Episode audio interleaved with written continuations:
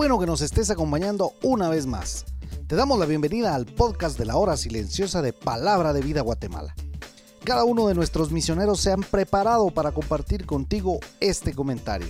Te animamos a que tengas un corazón dispuesto a recibir el consejo de la palabra de Dios.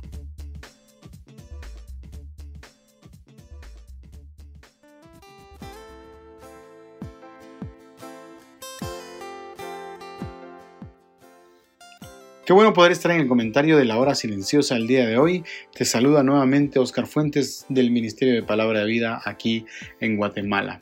Hoy vamos a estar allí en el Salmo 114 del 1 al 8. Hace poco hablábamos allí en el libro del Éxodo, ahí como el pueblo iba a estar delante de la presencia de Dios. Ya Dios les había rescatado y la misericordia de Dios había hecho que ellos salieran de ser esclavos. Y ahora vamos a ver uno de los salmos eh, que da testimonio acerca de eso, el Salmo 114, para que todos sepan quién es Dios. De hecho, está titulado Las maravillas del éxito.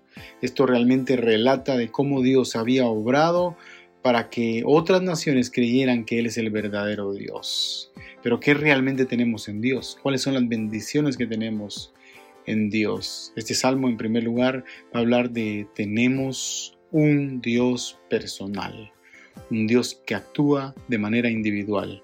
Mira lo que dice el verso 1 y 2.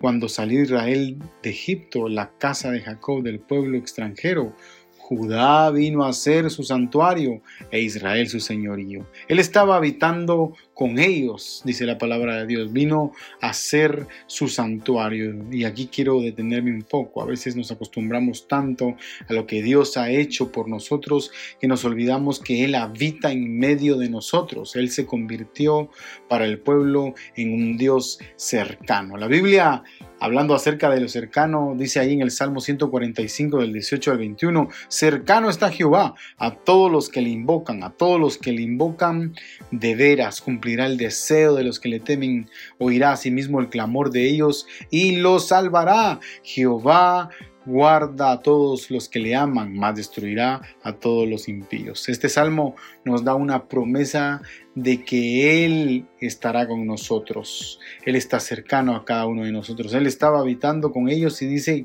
que su señorío era Israel. Señorío habla acerca de tener poder, de tener dominio. Y eso era lo que quería dejar en claro el Señor en ese momento, el señorío de Dios, el Todopoderoso para dominar nuestra vida. Pero aquí quizás está la pregunta en cuanto a ti, en cuanto a mí, cuánto dominio Cristo tiene de mi vida. Es que realmente si pensamos muy pocas veces le damos el control de nuestra vida a Dios. Quizás eres joven y me estás escuchando y piensas, bueno, yo soy muy joven para buscar las cosas de Dios. No, ¿sabes algo? El Señor quiere tomar el control de tu vida. Joven que me estás escuchando, quizás le has dado rienda suelta a tus pasiones y pecas de costumbre y no por accidente. Dios te está buscando. Dios había provisto libertad al pueblo de Israel y por lo tanto se había instituido leyes para el pueblo, la religiosidad, los sacrificios para que un pueblo adorara a Dios. Y aún así muchos de ellos no querían estar bajo el señorío de Dios y preferían otras cosas como por ejemplo la comodidad de Egipto, aunque no era comodidad digamos como como así decirlo, ellos habían caído en los tiempos donde decían que querían volver nuevamente a Egipto. O miremos también los tiempos de Cristo en la tierra, cuando verdaderamente había un sistema corrupto en las sinagogas, ¿verdad? Y habían hecho todo un negocio. Así que eh, ellos se habían olvidado del señorío y de su dominio. Entonces tenemos un Dios personal, pero también tenemos un Dios de lo sobrenatural. El mar lo vio y huyó y el Jordán se volvió atrás, dice, los montes saltaron como carneros, los collados como corderitos. ¿Qué hablar de este Dios todopoderoso que tenemos? Aquel que hace mover las cosas que los hombres nunca podrían mover. Cuando la Biblia habla de este tipo de recursos literarios, mi querido amigo, y que explican un poco de la magnitud del Señor, realmente muestra lo que Dios es, porque nuestra mente se queda muy corta al poderío de Dios. ¿Cuál fue el grandísimo error del pueblo de Israel? No creer en Dios. Es como cuando allí en el Nuevo Testamento se habla de que Jesús a los suyos vino y, a los, y los suyos no le recibieron. La incredulidad quizás es el peor pecado del humano. Hoy vivimos en una sociedad que le da igual todo y sobre todo que no cree en Dios. Mira lo que dice Hebreos capítulo 3 versículo del 7 en adelante. Por lo cual, como dice el Espíritu Santo, si oyeres mi voz, no endurezcáis vuestros corazones como en la provocación en el día de la tentación. Versículo 12. Mirad, hermanos, que no haya en ninguno de vosotros corazón malo de incredulidad para apartarse del Dios vivo. Cuidado con esto. La consecuencia del pueblo realmente fue devastadora. Dice que vieron sus obras 40 años, no entraron en su reposo. ¡Wow! ¿Cuántas consecuencias hay cuando yo no creo en Dios, cuando no tengo fe en Él? Versos 5 y 6 dice, ¿qué tuviste, Omar, que huiste? Y tú, Jordán, que te volviste atrás. Oh montes, ¿por qué saltaste como carneros y vosotros collados como corderitos? Aquí vienen las preguntas a lo sobrenatural, porque yo creo realmente que muchas veces la creación alaba y adora a Dios antes que nosotros.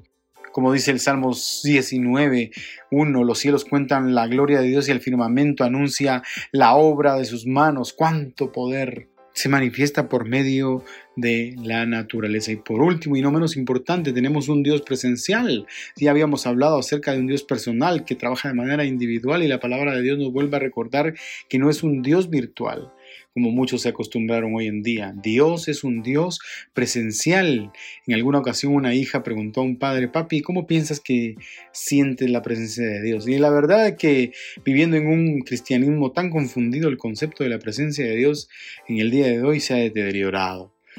¿Y por qué digo esto, mi querido oyente? Porque si a la presencia de Dios tiembla la tierra, ¿por qué yo actúo como que si Dios no existiera. Y es que muchas veces, mi querido oyente, cuando se manifiesta la presencia de Dios, muchas veces se miran los detalles, se manifiesta en los detalles. La manera de cómo Dios se manifiesta en nuestras vidas es teniendo cuidado de nosotros en los pequeños detalles. Pero no lo miramos porque y con esto quiero terminar, hay una escasez del temor de Dios. La Biblia habla acerca del temor en Proverbios 1.7, el principio de la sabiduría es el temor de Jehová. Los insensatos desprecian la sabiduría y la enseñanza. El temor de Jehová es un término abstracto que los cristianos deberíamos de practicar cada día, considerando que tenemos a un Dios personal, pero a un Dios también sobrenatural y que sobre todo su presencia nunca nos dejará. Como le pasó a Moisés, Dios le enseñó a Moisés a caminar en su presencia todos los días y Jehová dice que iba delante de ellos de día en una columna de nube para guiarlos por el camino y de noche en una columna de fuego para alumbrarlos a fin de que anduviesen de día y de noche. Por eso vívelo. Ese es el mismo Dios que tenemos hoy en día, un Dios que actúa de manera individual, sobrenatural y que su presencia nunca faltará. Que el soberano Dios bendiga tu vida grandemente.